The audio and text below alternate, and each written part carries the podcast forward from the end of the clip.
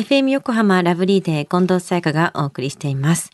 月末ですよね。毎月どれぐらいの支出があったかチェックしてますか？私も分かってるつもりなんですけれども、引き落としを見てびっくりしますね。あれ？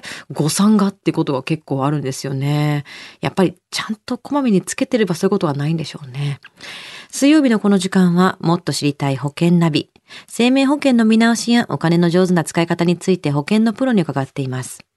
保険見直し相談、保険ナビのアドバイザー、中亀照久さんです。よろしくお願いします。はい。よろしくお願いいたします。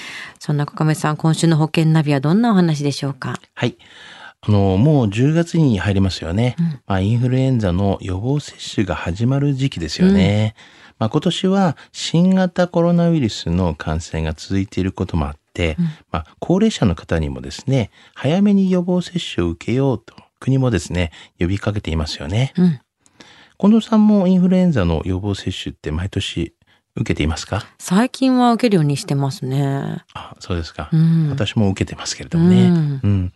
あの、今年はですね、全国の自治体がインフルエンザの予防接種費用のですね、女性対象をですね、結構拡大しているので、よく確認しておくと良いでしょうね。うんそして、今日の保険ナビではですね、インフルエンザの予防接種に生命保険は降りるのかというお話から始めたいと思います。はい。近藤さん、いかがでしょうか？そういうことに関しては。いやインフルエンザの予防接種は全然保険が下りないイメージがありますね。そうですよね。うん。あの、インフルエンザの予防接種ですよね。はい。それに関しては生命保険の、まあ、適用外になります。んまあ、ちなみに、インフルエンザの治療に関しては、医療保険は適用されるんですよね。うんこれをちょっとごちゃごちゃにして考えてしまう方が時々いらっしゃいますよね。治療であれば保険は下りるっていうのは、まあまあそうですよね。。はいい。あの、インフルエンザの治療のために、あの、入院すれば、まあ、入院日額給付金というのが支払われることになりますよね。はい。つまり、民間の医療保険の適用は、入院をするか否かにかかっていると言えるでしょうね。うんまた、まあ、保証適用開始から、いつからあの始まったかとか、そういった関係もありますよね。うんインフルエンザなど、まあ、短期の入院になることが多いので、日帰り入院、または、あの、一泊二日などの、まあ、短期にも対応している、まあ、医療保険っていうのがあれば、まあ、給付の対象になるので、まあ、給付金を受け取ることができるでしょうね。うん。なるほど。まあ入院するっていうところがまあ肝になっているんですね。そうですよ。ね。で最近あの日帰り入院とか通院をカバーしてくれる医療保険も増えてますよね、でも。はい、そうですよね。あの、まあ、最近は日帰り入院に対応している医療保険は多くなりましたよね。うん。また、まあ、一日入院だけでも、まとまった一時金で支払ってくれるものも最近ではありますので、まあ、短期入院でもより活用の価値がありますよね。うん、そうですね。では今回の保険のお話、知得指数は？はい。ズバリ97です。97。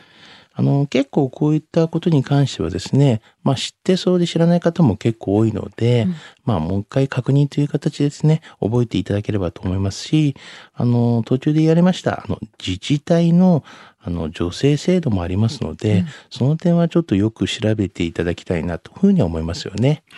また、あの、民間のですね、保険の中で健康増進保険に入っている場合にはですね、うんあの、予防接種を受けることで、まあ、ポイントアップもあるので、こちらの方もですね、各入っている方は確認をしていった方がいいでしょうね。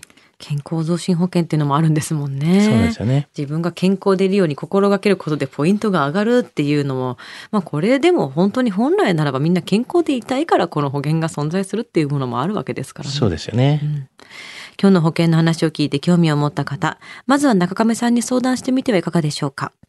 詳しくは FM 横浜ラジオショッピング、保険ナビ、保険見直し相談に資料請求をしていただくか、直接株式会社中亀にお問い合わせください。無料で相談に乗っていただけます。インターネットで中亀と検索してください。資料などのお問い合わせは FM 横浜ラジオショッピングのウェブサイトや電話番号045-224-1230 045 224-1230までどうぞ。そして保険ナビは iTunes のポッドキャストでも聞くことができます。保険ナビで検索してください。もっと知りたい保険ナビ。保険見直し相談、保険ナビのアドバイザー、中亀照久さんでした。ありがとうございました。はい、ありがとうございました。